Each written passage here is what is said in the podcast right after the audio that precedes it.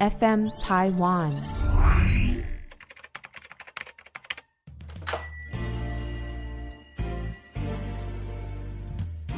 欢迎光临乡民事务所，您的各种疑难杂症，让我们来为您一一解答。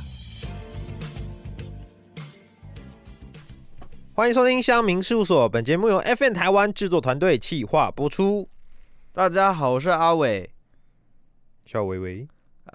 大家好，我是阿伟。喂喂喂，阿大家好，伟我是小易。干嘛？为什么？我以为我要讲什么、 今哎，天只有我们两个人，还没有 slogan，漏掉哦了，漏掉了，不会，不会，不会。 哎、那最近发生了一件……哎好硬哦，直接来。 哦，直接啊，你来，你来，你带，你带，来啊，来，好，这这一件这样来很硬，对不对？是不是应该就这样？哦，欢嗯欢迎收听香米事务所啊！哎这个节目呢，主要就是要跟各位分享各种的时事跟我们的生活大小事啊。哎，没错对，那时事最近就是吵得蛮凶的。啊，哦，一对，个影片哦，突然有一天，我妹突然在看，说：“嗯哎、你看那吵架吵架，想说吵什么啊？哦哦，是一个学校一个老师好像情绪失控啊，到底是怎么回事呢？好，保 洁。啊，好好其实事情是这样子的哦，在这个一中啊，台中一中，小雨，你知道台中一中吗？我知道台中第一学府嘛，哎，对，哎台中第一学府，哇，对没评错价很高。好，台中一中呢有一个音乐课老师哦，他就跟学生发起冲突。那这个冲突怎么来的呢？学音乐的不会变坏吧？ 哎，想想红哥，红红哥哥，哎，有人不认识红哥吗？多的是你不知道的事。啊、啊是是是，哎、这样大家应该就知道了。 好的，那事情的经过呢是这样的啊。哎、原本呢，在报告前，哎、月摸早上的八点四十五分啊，哎、我人不在现场，我人不在现场。哎、月摸早上的八点四十五分啊，老师请同学将档案上传到音乐教室的电脑上。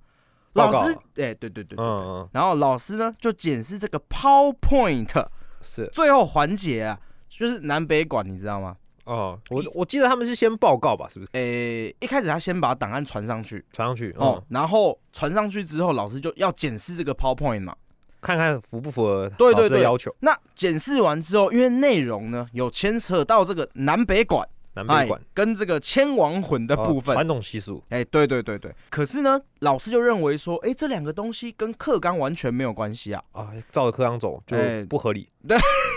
对对对，所以呢，他就要求这个学生删除这个 PowerPoint 的页面啊。哦，是，可是删除之后呢，哎、原本四十分钟的报告啊，剩下十几分钟，哎，四十分钟报告很久，哎，哎、算蛮久的，其实蛮。久的，其实。对，尤其是高中生就要做这么长的报告吗？对我印象高中哦， 其那实没有报告么不都长十分钟、十五分钟左右吗？哎、没有。如果说今天小组分配是六个人，就每个人都要讲对的话对对对，这样就还好。哦，对对对，好，那删除之后呢？他们原本这一群学生啊，准备四十分钟的报告，剩下十分钟啊。哎呦，哎、因此呢，该组同学就开始念课文。哦是哦，他不爽是不是？对，因我觉得这一定的啊。这个反抗的行为，对啊，我准备让我看一念课文、呃音乐啊，怎样之类的。念课文的当下呢，音乐老师的情绪哎、就就火了，了。对，就火了，火大。叫你给我报告，你准备不好了，你还给我念课文，没错，哎，是老师的心态应该就是这样。哎，师生冲突就结束了哦、那音乐老师、结束了，了，哎，对，冲突就结束了。三分钟而已，我用 我我用讲的、哎啊、他们不是有开骂吗？因为我的印象之中，反正老师就是有点情绪，声音比较大，哎，对，声音比较大，对，然后就觉得，那个他学学生觉得他自己有理，哎，是他站得住脚，所以他他学生其实没有情绪很失控，他就是跟老师在辩，哎在影片中，其实学生的情绪是很平稳的，对对对对对，他是很冷静的，反而是老师的情绪真的是起来了，然后比较失控。那甚至这一段因为有影片，所以是被录下来了嘛。哎，没老错师。还有过去讲说不能录什么之类，然后学生说哦，这是我权益啊什么的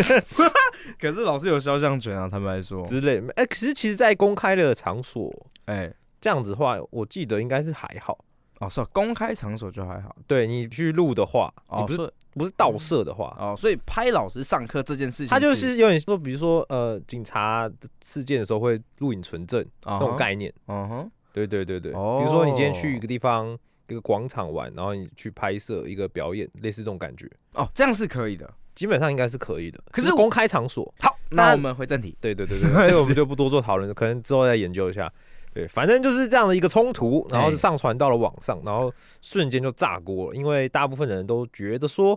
老师这样子有点就是第一个他情绪已经失控了嘛，没错所，以处理的就不够好。然没后第二错，点，学生这个问题感觉也不是个问题，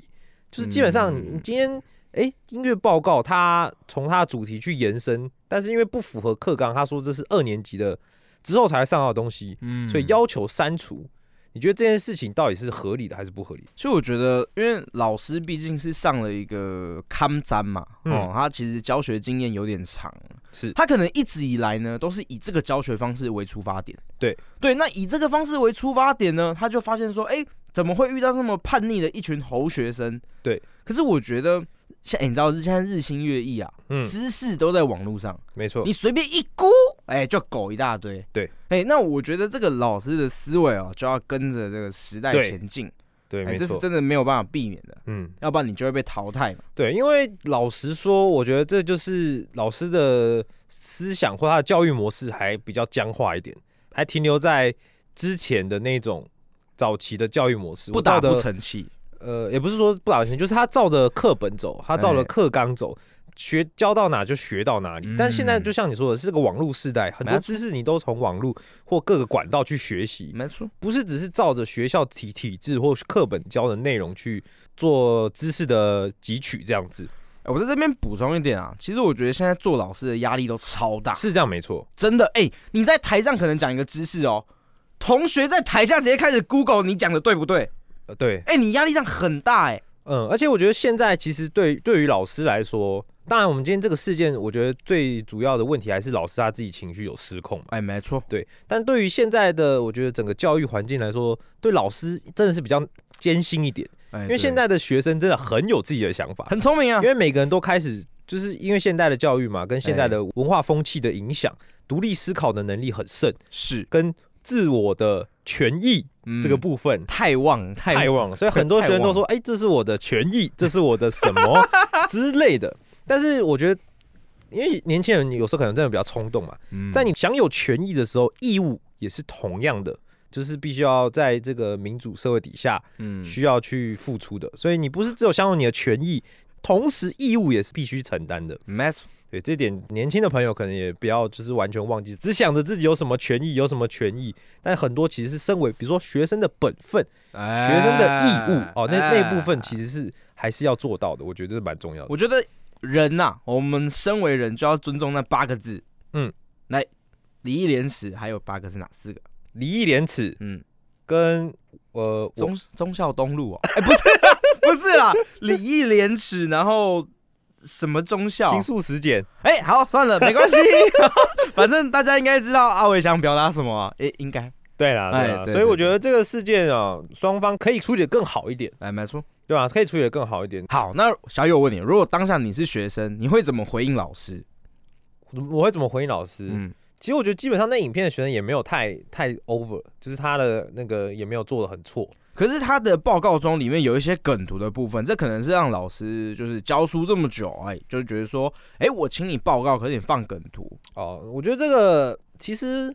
还是要看，就是如果我是一个比较圆滑的学生的话，啊我会，了解这个老师他喜欢什么，不喜欢什么。哦，哦，就是我知道啊，他本来就是一个比好像较有点古难板沟通，对，好像就是一个比较啊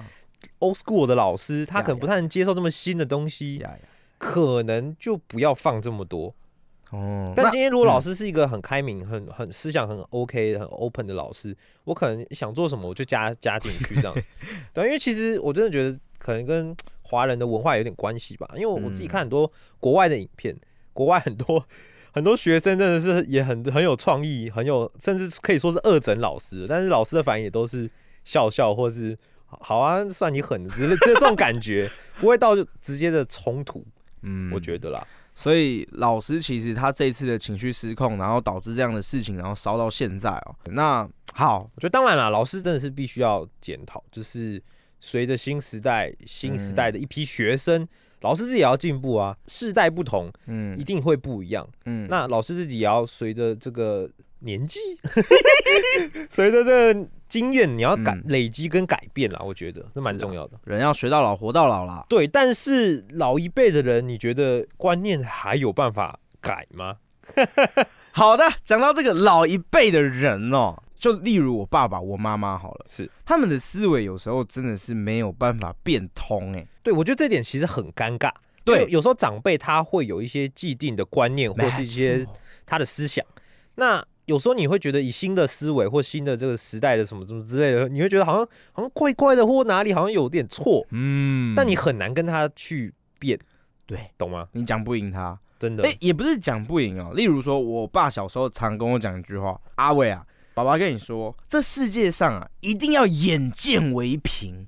哦你一定要看到的才是真的。”因为那个时候我就说：“爸，月亮为什么是圆的？嗯你知道它圆的哦、啊，你没有上去看，你怎么知道它是圆的哦之类的？”他就会讲这种歪理，呃，不是，就 是那当 当时是道理，嗯嗯啊。那今时今日呢，就推翻了嘛，就很多东西都不是 deepfake 说什对么。之类真的，的都都不是你眼睛看到，就是一定是证据。是啊，对对对，那这时候我就，例如啦，最近发生一件事情，是我跟我爸，我就回去找他。嗯嗯，那其实阿伟自身是有在接触一些就是健康观念的，是是哎，是，保健观念的。我也很懂哦，哎，还可以，哎呦哎，可以可以。 然后呢，我就在这个环节上，我就跟他做了一些，因为他以前是跑药房的，哦是啊，对，嗯那所以他针对这个食品的东西，他也是很了解啊。嗯可是因为我去接触了一些新的知识，哎、我回去跟他讲，他说啊，黑龙安诺啊，黑龙安诺啊，哦，他用他的观念去推，直接就推翻你，对，，没错。可是其实有一些证据在摆在那边，是，就是麦安内安的心案也退配。嗯，好，所以在长辈的思维这一块，阿伟个人呢是认为说，你们是该变通一下。哎、我觉得有一个重点是我我刚刚有想到的，嗯就是其实我觉得跟有没有持续在学习是有关系的，因为当你长辈有持续吸收一些新的知识，嗯他就会有新的思维，嗯，但如果他没有持续接受新的知识或是或持续在学习的话，他就会以他之前的那些经验来压你。嗯，但是小易，我得说，学是习知识要看什么知识。哎、没错，这个也是我们今天想讨论一个重点，就是我相信各位一定有加入长辈群组或自己对家族群组，对对，甚至有些你可能工作关系要跟很多的这个长辈一起在同一个群组 里，没错那。你常会收到很多的长辈传来的一些讯息哦，不管是嗯健康的也好啊，这个投资的也好啊，甚至只是一些生活上的事情。嗯尤其前阵子我们的 COVID nineteen 非常的严重嘛，没错。各种关于 COVID nineteen 的疫苗的也好啦，然后嗯防疫情的各种奇奇怪怪的东西都有。真的超级多欸、到底哪些是正确的，哪些是假的？长辈真的知道吗？他们到底在传什么？他们知道吗？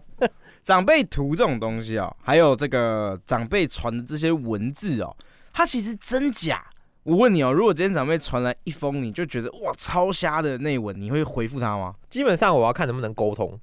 我因为因为我我做事就比较圆滑，哦，来啊，圆滑啊圆滑啊， 我会看一下那个人，对不对？对如果他今天是一个，嗯，比如说也没有很熟，然后他又有点好像很难沟通的长辈，我就不会特别讲什么。那今天我爸妈，我爸妈，因为我常常会跟他们聊天，我知道他们是可以沟通的，我可能会说，哎，这个不对啊，或是哎，你再查一下，真的是这样吗？嗯，我其实这我这我就有做过类似的事情，就是我看一我看一看他传的东西，这感觉很很怪，我就去我就去查了一下，啊，果然不是这样，那个可能就是旧的消息或什么的消息，我就跟他讲啊，已经不是了或怎么样，对啊嗯我就所以会你是说会去回复他的对，哦，那你算很理性的那一派哎。嗯，好，那我妈之前就传了一个说，家里一定要有一点现金来储备啊，请大家有一点心眼，哎，不说不知道，一说吓一跳。我说作者桃园野菊， 谁？ 野菊对无现金社会难以面对战争和灾难。哦哦，然后开始，讲说，如果今天发生了地震啊，然后因为大家现在都习惯什么 Apple Pay 啊、Line Pay 啊之类什么 Pay，、所以嗯呢，强震过后晃倒导致大范围停电。哎，简而言之，他想表达的就是说呢，这个你用你只有手机，如果今天发生了天灾人祸，你还是要有一点现金。哦哎、这个你怎么看？呃，单纯的这个讯息来解释的话，也不是说没有道理、啊。就是毕 竟，毕竟现在真的有发生战争嘛，可嗯能很多人就开始害怕。嗯，对，但是说真的啦，如果真的是因为战争的关系，现金也不一定有用。哎、没 错，可能黄金吧。哎，那先买点黄金。没错，没错。对啊，好的，哎，那我们嗯，就蛮有趣的，我们可以来看看自己的手机现在各种长辈群到底传了些什么。那我们来念一下。好的，好我看一一下，我这个比较贴近的就是我爸妈跟我阿姨的这个群组哦。最新一则是 我爸本人传的一个这个讯息哦，好咖啡 VS 大肠癌、肝癌取代胰岛素。哈佛大学公布了咖啡和癌症有这层关系，建议多花两分钟看看。然后一个连接，哦，好好，我点进去，它是个 YouTube 影片，哎它是是一个三位书屋嗯的 YouTube 影片。然后这个影片是两年前的，而且有八十万的观看次数，哦嗯，非常的高哦。那到底是不是真的呢？我我看一下，而且这个影片看起来不知道哎、哦，好好好，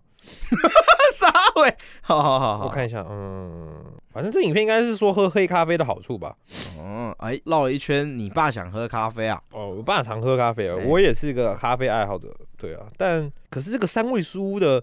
这个影片观看次数都很高哎、但是看起来有很多很很像，就是老人家会一直看的 看的影片哎、很奇怪、欸，很骗的东西。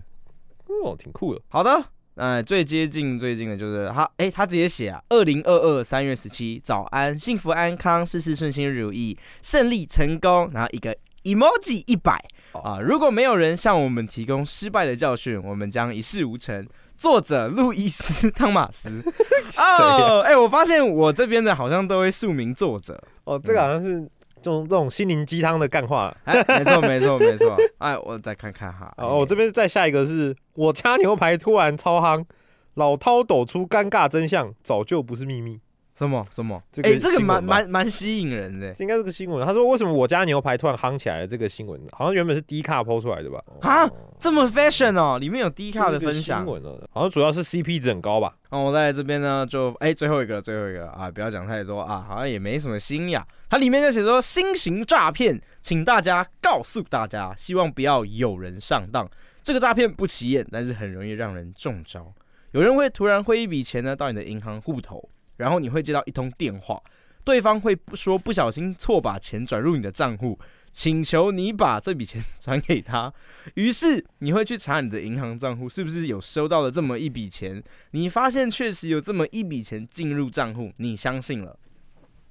你以为是对方确实有转错钱给你，于是你就把这些钱汇给对方，还给他。但是你只要汇钱给对方，你就被骗了，因为这笔钱不是对方转错给你的，而是透过对方透过非法途径买到了你的个资，用你的个人资料帮你申请了一笔贷款，再以转错账的借口让你把这笔钱转给他。当你把钱转给他之后，过一段时间，你就会收到贷款机构的催款电话，那时你才知道自己受骗 了。哦，感觉蛮实用的欸，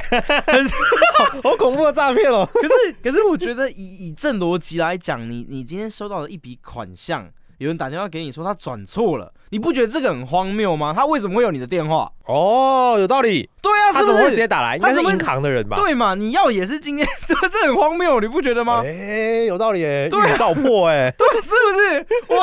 我我自己今天转错，怎么会有电话？哎，不好意思啊，转错了，哎你哎到底哪位啊？哎 我当下直接打一六五啊！ 哎，阿阿阿伟是一个比较哎好，那比较聪明的人。好，好的，那我们来分享一下网络上的乡民他们遇到长辈图或者是长辈发布这个不实的谣言，哦，哎，在这个他在这个环节他会怎么做？是，好，哎，我们先讲一个比较有趣的哦，嗯，就是有一个女生呢，她过年前的时候，她带她阿嬷，阿妈，你又以阿嬷归回，你说阿妈几对岁？阿嬷几岁？既然都叫阿妈了嗯，好歹也要一个八十 吧，哎呀，厉害 啊！但差八岁啊，啊，八八，八十八岁的阿嬷，是家里没有人觉得需阿嬷需要手机哦，可是我啊，就是那个女生啊，逢甲大学的一个女生啊，可是我有注意到阿嬷看到邻居炫耀说啊，我孙到板这个手机啊好啊啦，然后都有小小的失落，就是说，哎、为什么别人家 别人家、哦都有哎、哎，对啊，我们家的时候不给我，哎、那就这个女生呢就想说，哎、我爸跟那些伯父姑姑都没有人要办。哦那我哇来吧好有孝心哦，我也觉很得棒的一个人，对，我也觉得。去电信行呢，店员听到八十八岁阿嬷要用的，都有点傻眼啊。然后好在呢，这个阿嬷收到的时候很开心，是不然她平常都会碎念我乱花钱，这次竟哦然开心的收下，没有碎念。啊啊，花了一些时间，我教会她用赖打电话之后呢，她每天都会打三到四通给 我。有点多啊，阿嬷啊哎，没关系啊。好，我们看下去，每次讲的都是一样。阿啊，无代志啦，我气怕跨买你啊！哎、我不知道阿妈是不是讲台语，好我可爱啊不好知可爱，道阿妈讲台语其啊，实蛮可爱我不知的。道是不是？哎、对，可是呢，这个女生说，哎呀，搞得我现在都有点懒得接啦，哎、哦孝会心会有这样吗？孝心一时啊，是啊，嗯，好，今天晚上九点半呢，阿妈又打来，我一接就听到棉被摩挲的声音哦，啊，心里就在想啊，不到一个月就会躲在棉被里玩手机了吗？然后他就说，哎、阿妈怎么了？阿妈说没有啊，我起来看一下时间，就打给你试试看。哦，阿妈不错，阿妈就停顿一下， 啊，你知道我现在用手机打给你吗？骄傲的语气。然后他就说：“我知道啦，你还躲在棉被里打给我，快点睡觉。”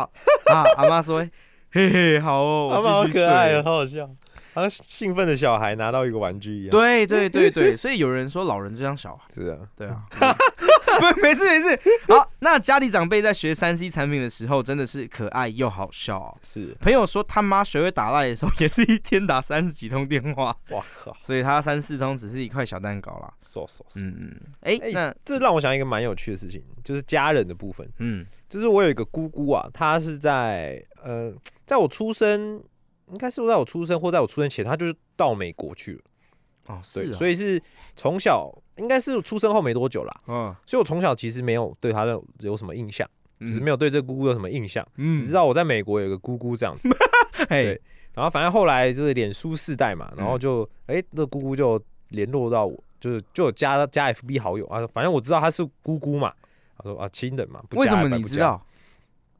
反正就是就是爸爸共同好友？之类的，对啦，哦反正我也忘了，反正就是有加嘛。好，然后前阵子就是也不是前阵子，好几几年前哎、是这个韩总机，我们的啊这个韩国语啊非常红嘛。钢铁韩粉，对，然后我这个姑姑明明人在美国，但嗯她就是一个钢铁韩粉。对对对，然后嗯她就很常会想要传一些这个韩国语的相关的东西给我，对嗯，然后这很烦啊，因为我我本我这个人对政治就没有什么太太强烈因的为这被个韩粉骂哦，什对么很烦，就就烦 呐、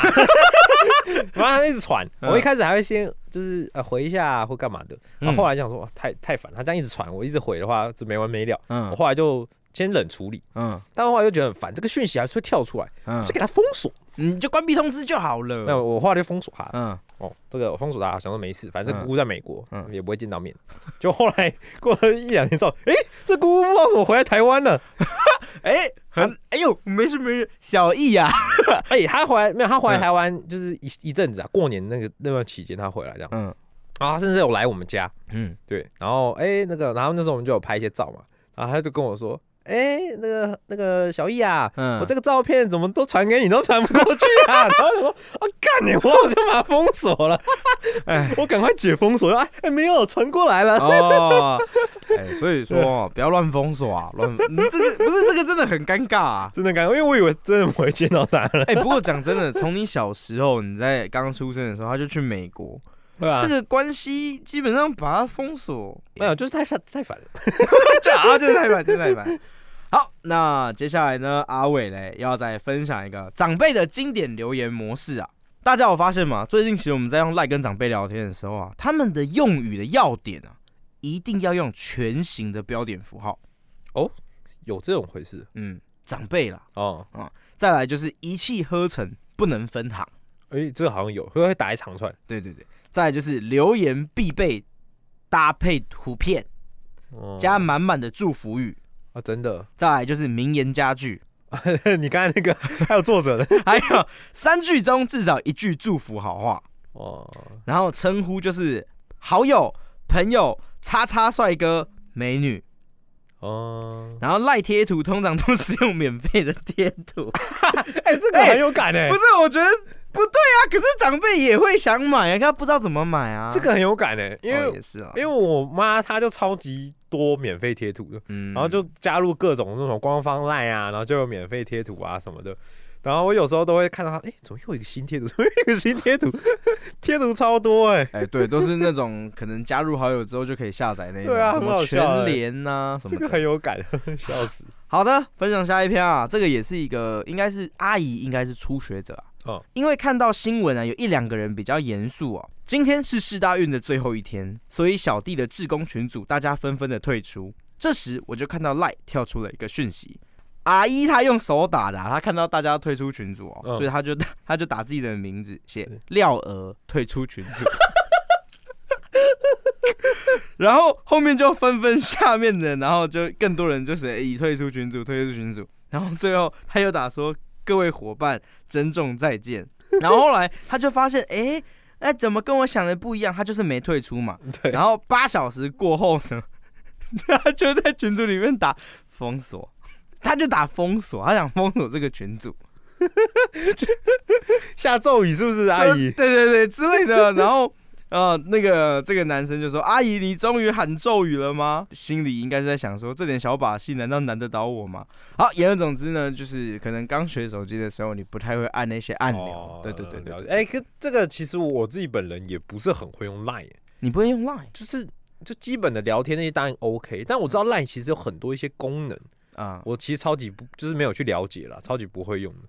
对吧？像是有一些什么储存 Keep，然后什么鬼的，那很你多不会啊？有些我不太会，有些我后来学的啦。哦，就是 Line Pay，我也是很后面，最近我我妹可能教我才学会哦，原来用 Line 转钱那么方便， 之前也是不知道。哎，转钱方 便，对啊那个，钱可会是流这失个的很这快。刚才那个又可以讲到另外一个问题，可能跟长辈没有太大关系，但是也是用 Line 会出现的一个问题，就是当你在一个群组想要退出的时候，哦要怎么？就是有些人会怕尴尬。嗯，要怎么无声无息的退出群组？这个目前好像还是很难，因因为有人说，如果你把名字改成什么不明，嗯，哦不明退出群组，然然后可是你后来改回来的时候，原本那个群组也会也会显示，是吗？嗯，可可是是它会显示，就是原本你是不明特殊群组，后来又改成你原本的名字。没有，这个就要看那个群主活不活跃。嗯嗯，如果说今天是个很活跃的群主，基本上你退出之后再改回来，他也不会看到，就是说，哎、你这说会个被刷掉？对这样对对对对对对对，是这样没错啦。但基本上现在好像你要无声无息的退出啊，没有办法，就是基本上你只要一退，大家都还是会知道你退出群组，啊，就那几个人而已啊。对吧、对啊就是比较尴尬。好的，那再分享一个比较有趣的哦。事情是这样的，由于邻居是位长辈，也疯狂的赖传送俗称的长辈图，是我已读不回会被他念，早安，您好，幸福的一天。你哪也没有改我回、就在今天，我传送了长辈图回应他，但我我好像看错了。他看错打 就是那个一样嘛，他就是会传那个什么早安美丽好心情，然后结果他就是回传那个长辈图给他嘛，是啊对对对，然后呢长辈图的内容是请常念霹雳卡、霹雳拉拉、 波波丽娜、贝贝鲁多、帕梅鲁克、拉鲁克、拉里拉里罗里波鲁，然后 你知道他 他传完这个长辈图，你知道阿姨怎么回他吗？哎，怎么样？ 谢谢你，阿姨不会真的念了吧？ 对对对，然后他就说我真的好怕下次回去的时候他会不会念这些咒， 也好怕他会不会启动了魔幻舞台。 真的蛮白痴哎，对啊，我觉得这个是蛮好挺笑幽默的，对挺幽默。对的对。好，那我看有，我刚才看是有些人说，就是那个二子长辈怎么在传长辈图，就是传一个连接，说就是一个假，然后说什么怎么赖改政策啊，即日起传贴那个图片征收几块钱这样子，然后哦长辈就吓到这样。 有另外一种反制措施，嗯可是跟那个其实差不多，大同小异啊。就是呢，我们自己我们就先写一个专家提醒建议，请不要再下载传早安或节庆之类的图片、影片，已经有好多人报案。骇客利用设计完美的影片、图片跟大家转传窃取你们的个资。如果想问安，请自己打字再传。 虽然图片方便，但保护自己以亲戚朋友哦。五十七东森财经台已经连续五集邀请受害人在晚上十一 点哎描述小伟， 描述受诈骗过程， 受害者约二十万人。祝福大家从此隔绝 什么？他们才是散播假消息最厉害的人呢。对，祝福大家笑死了从此隔绝奇怪层出不穷的问安讯息。好酷哦！ 这个前阵子因为不是有在讲说，这个疫情的消息如果乱传的话会罚钱，哎、就这个有怎么有这样的传闻。怎么控制？对啊，然后就有一些群主就很担心，然后就开始把那些那个之前传过一直收回，一直按收回这样。哦啊，真的、 哦，对啊，有这件我有看事到，情我有看到 D D 卡上有人这样发这样子。我以为你看到但那个有亲戚是朋友在收回。就误传啦，就是不是说真的，你只要一谈论就会被罚钱。啊哦，所以我们是可以高谈阔论疫苗这件事情的。 当然可以啊，我们是民主的国家。哦，就是打什么打什么，可能死亡几率比较 高这种。对啊，这个这个当然可以，但是因为前阵子真的太多，因为疫情的关系嘛，嗯，然后各种的消息、各种留言，甚至很多假的讯息的传递，所以其实，在去年也蛮多人在讨论说这个长辈传假讯息、假消息的这个议题啊。嗯，对，所以我稍微找了一下文章，我在这个台湾事实查核中心这个网站上找到一个去年的文章，这个网站蛮酷的，它好像就是蛮多这种一些在探讨的事情，然后去是验证它这样。是嗯，它这个文章叫做《世纪之疫》哦，这个疫情的疫嘛，遇上了假讯息哦，别乱怪长辈爱传假讯息啊，换位思考去理解资讯和情感需求。哦，对，这是这个文章标题啦。那其实就是在去年呢，科技部的人文社会研究中心举办了一个这样的一个线上论坛呐、哦，那邀请了这个报道者的副副总编辑刘志新、新兴科技媒体中心的这个博士研究员哦陈喜一，然后政治大学新闻系教授刘昌德他们一起来讨论说，在这个疫情底下，这些假讯息的到处的流窜哦，如何来思考这个议题这样。 好，是不是要睡觉了？没有， 你继续。哦，那这个呢？文章他写啊，慢科学遇上快新闻，才让这些假消息有机可乘。什么意思呢？就是我们的这个副总编啊，陈陈喜一副总编他就说，因为科学的进展其实是一方缓慢，嗯，因为科学需要反复的验证嘛，没错，那其实是一个很长的过程，尤其研究也没有限制，就是到底什么样才真正最后的答案，对，所以它这个过程是非常长的。是所以对于科学来说，很多的东西都还是未知没错。即便它有一些东成果，但它还是没有办法确定嗯到底是怎么样。但对于新闻来说，尤其媒体来说，他们需要快，需要很多热度，嗯，所以很多时候，反正新闻有什么就报什么，一千则、几百则、几万则，只要民众想要知道什么，他们就会随便就就是找到什么资讯就讲什么。哦，对，所以就会产生了一个空窗，让一些不是真的科学事实，然后给散播出去。没错，那错误的讯息其实常常比真相更吸引人，尤其嗯各种媒体的耸动的标题等等的。那因为原本科学就是不是一个那么容易理解的东西，确实啊，对，尤其它的那些大量的科学背景本来就很难懂，但是如果你把它这种媒体的操作用简单的话语，其实有可能就扭曲了原本的意思。嗯，反而就是变成了一个错误的讯息。所以像前阵子这种疫苗啦，各种的，他们不是都会说什么疑云啊、怀疑啊、可能啊这种不确定的字眼，没其错。实本身就是就在这个讯息上打了一个问号了。简单这么说啦，其实我觉得你刚刚讲到一个很重要的，就是说，哎、在科在科学里面还没有证实出来的事情，可是，在媒体这样子渲染之后，大家就会觉得，干，好像真的。对。啊，里面就已经写刚刚那些词了。如果可能，或许，但是有，就反正都里面一定都有但书。对对啊，那这样子，其实，在我们人接收到这个讯息之后，然后我们再自己去加以自己的思想，然后写完一个消息，然后里面都变肯定句，对，然后再传给群主， 然后署名作者阿伟之类的，就是这样子的话，其实确实会导致大家都会收到很多假消息。对，其实这个蛮重要的一点就是说，最好不要你看到一个什么消息就认为一定是那样子，就是哎、诶你看到一个这样，他这样讲，哎、好好像就一定是这样，赶快传，赶快传，因为现在每太多媒体都抢快了。嗯他没有很多媒体其实没有做到最基本的，就求证，嗯，这个就是一个比较没办法，但也比较现在比较可悲的一个事实，就是很多媒体都是以抢快为优先，所以没有求证状况下，很多真的消息就呃层出不穷，各种怪的，甚至是错的。对，所以当我们这种呃做一个媒体试读者来说，接收到讯息的时候，你不要第一时间就觉得一定是这样子，可能各家媒体你要看一下，各个媒体甚至做到比较仔细的，你可能各个国家的资讯，就比如说世界上新闻嘛，你可能也不，你如果你先，你比如说乌俄战争好了，你都去看俄罗斯的新闻，我相信你接受到的绝对不是最真实的一面。啊哦，就没有两面的那个啊。对，所以其实资讯是多方的，你需要多方验证。然后再来哦，这个我们刘志新研究员呢，他有去这个卧底哦， 他说他有加入了一个专门制造这种健康谣言的平台哦。嗯他观察到这个平台啊，一万多名来自于新加坡、马来西亚的各种国家的人啊呐、嗯他们透过 AI 快速的大量产生各种这种健康谣言的影片啊或文章，以流量来赚取广告收入。而且它针对 Line 啊有更这种进一步的程式，可以自动化、多账号、机械式的发动这些 Line 的资讯等等的。只要有这个功能呢、啊就是只要付钱，你就可以买到这个功能，然后去用这个来快速生产这些农场文啊来赚钱。所以这些假讯息啊，其实影响是跨国的。比如说之前欧美的这个极端组织 ISIS，他们也是用类似的模式去征召他们的这个圣战士等等的。哦对，所以其实这些假讯息目前来说是有被这种规模化的制造的，它不是单一事件，它是其实背后已经有一些是像是规模一些组织运用这些假讯息来赚钱。好，那讲这么多，其实我刚刚稍微看了一下我们的乡民事务所的 TA 哦，基本上听我们 podcast 的基本上是女生，是然后年纪落在二三至二七，嗯，那其实呢，在这个年纪，你应该是不太会去传这些所谓的长辈图跟假消息的，嗯那你就要赶快呼吁你的爸爸妈妈、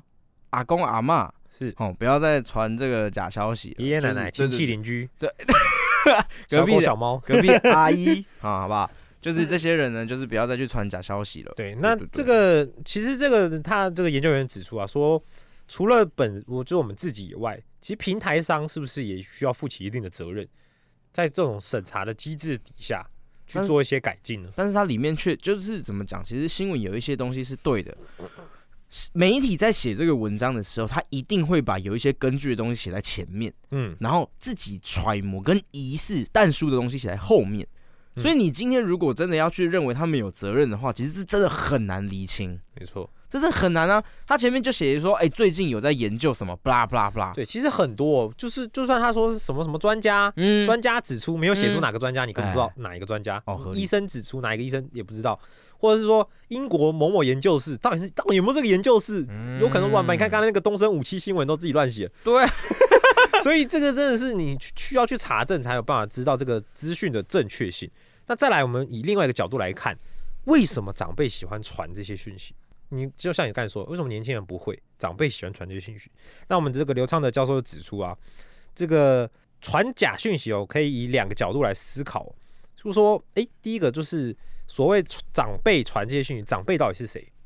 比如说像刚才讲的，我们的爷爷奶奶吗？那这些长辈为什么会想要传这些讯息？那长辈讯息就是 再次，那长辈传这些错误讯息的时候，我们到底应该要怎么做？嗯，就像你刚才说的，真的要跟他指正吗？会不会又跟他起冲突啊？等等的。但其实长辈会传这些讯息，是因为他到底有什么好处？对长辈来说，对长辈来说，排解无聊长辈来说，他获得一个社交的利益，啊因为对长辈来说，他的社交圈可能太小，他不像嗯我们这个世代的交友那么的广泛。他们那个年代可能就是一其实路走来的几个，嗯甚至结婚之后，尤其是很多女性结婚之后完全都是家庭，她根本没有出去玩弄啊，嗯，所以她的社交圈很小。那当她现在接触到网络世代的时候，她有一个这样的管道，诶，可以联络到很多人，各种以前的好朋友、小学同学，各种啊，我的孩子等等的。她嗯可是她不知道要聊什么。他没办法开启他的社交，他就从这种啊，我们可能这个年纪会关心的健康啊、嗯，时事的一些，哎、这有这个图啊，有这个一些东西的讯息，哎、嗯我分享给大家啊等等的，来建立一个连结，嗯，然后获得更多在生活上的一些社交需求。所以对长辈来说，这些消息是真的是假的，根本就不重要，他们只是要要一个可以嗯分享，对分享跟这个建立起连接的管道。那这个研究员指出，其实为什么长辈会开始有这种大量的机，在跟二零一八年的时候，中华电信老师，我有问题是，你刚刚那个研究员有署名吗？呃有这个刘志新，哦，有有有有有，对对，刘志新研究员好啊，那可以那个继续刚刚那个是这个刘昌德教授啊，哎这 个文这个文章啊，都是你完全可以在网络上查到啊，这个我我我嗯讲了也没有骗人，把它变我自己的东西哦。哎，是这个完全我都指出是在哪里哦。你各位乡民们，我都可以上网哦找到这 个资讯哦啊。如果你还是觉得好像有点怪怪的哦，你可以多方验证哦，再嗯找一些、去找别的国家的，哎对来验证我讲的东西 哦啊。是，那这个研究员他指出啊，他说这个二零一八年的时候，中华电信推出这个四九九吃到饱方案哦，嗯，非常的划算嘛，所以大量的这种高年龄的长辈就开始投入这个使用网络的这个范畴里面，就嗯像你刚才说，八十八岁阿嬷也想要用手机哼等等的，对，啊，他们从大量的这种用不完的网络数据来说，他们就跳到这个资讯大海，他们嗯本身也没有像我们一样一步一步从以前的哦小手机嗯嗯然后嗯网嗯络、电脑嗯用到现在，嗯，他没有建立起那种呃网络媒体的视读。以前都看电视啊，电视说什么就什么。对了，一瞬间那么样的资讯大爆炸的状况下，他们根本没办法去做分哦辨，我什么都相信。对嗯，他们根本没办法去做分辨，说这个讯讯息到底是怎么样。而且呢，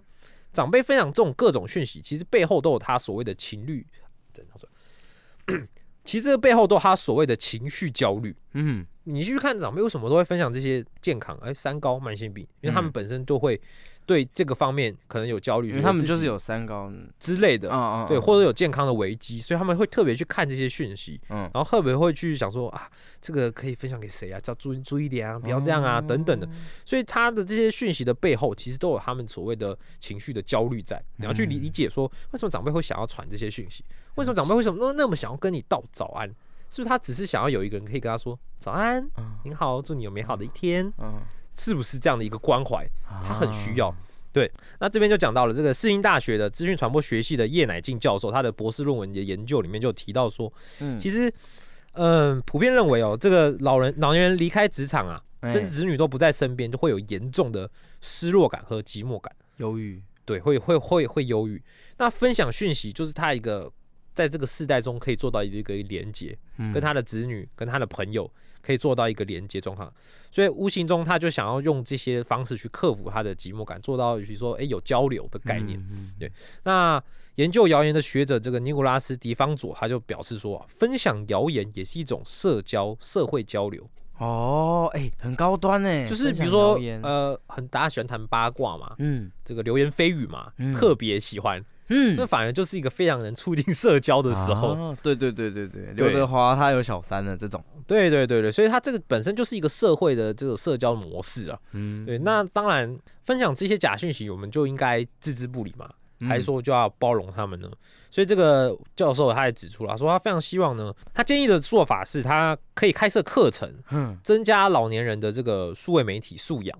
嗯对，因为年轻人可能接受新资讯跟这个新的教育底下，这个媒体素养是有培养起来，但老老年人是没有的。嗯，所以如果有这样的课程的话，是非常的好，因为其实呃别的国家有在做，像是芬兰，他们的嗯老人机构是有在做这些老人的资讯啊，甚至网络的一些课程，去让他提升他们老人这些这方面的素质。所以台湾有机会有更多的这种资金啊，甚至是政府有办法投入这样的资源，去建构一个更完善的老人在这个资讯媒体上面的教育的部分。嗯那另外一方面，这个教授也提到，就是资讯平台，平台是不是能有更好的审查审查机制？去，因为我觉得现在更很多平台也需要有负起这个所谓社会责任的问题，，其实越来越多也像在都在做，比如说 YouTube 嗯他们黄标机制，虽然我觉得不完善，嗯，他们有在注意这点，尤其儿童的部分。嗯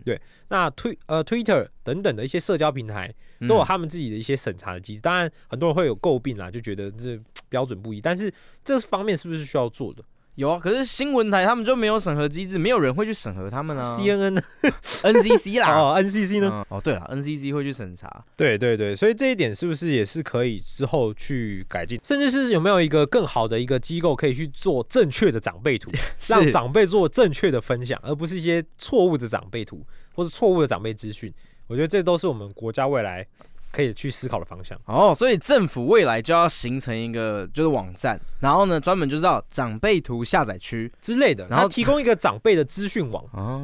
，for 长辈的，for 长辈的，那他的资讯都是对的，哦健康的资讯、时事的资讯都是哦对的哦哦。长辈分享这个健康政府提供的网站，它嗯绝对是对的。嗯，那他们这样做的利多是什么？没有，因为未来嘛，高龄化社会嘛，嘛，各种的部分都要去完善，这国家才会进步啊。哦，原来是这样子啊，对啊，那今天这集下面事务所啊，这后面这比较深深度去探讨一些长辈图背后的一些事情啊。是，那希望各位的年轻人，可能年轻人听我们节目比较多，嗯，但你可以去理解长辈传这些图真正背后的意义是什么。嗯可能真的只是希望你多关心他，多跟他说声早安，嗯多声多说声你好。哦，对，那希望各位听众，不管你男的女的啊，嗯你是长辈还是年轻人，都希望你可以给我们一点回馈，是把我们的五星评论啊，这个点下去啊，好评点起来、啊、，IG 刷起来，我们的这个香蜜事务所打这个我们的名字就可以找到我们，哎啊、按个订阅啊，嗯分享一下，然后你有什么心得感想哦，你的长辈是不是也有传过什么很扯的，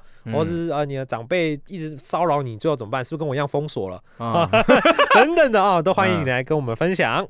好，那今天香民事务所就到这边啦，那我们下集再见，拜拜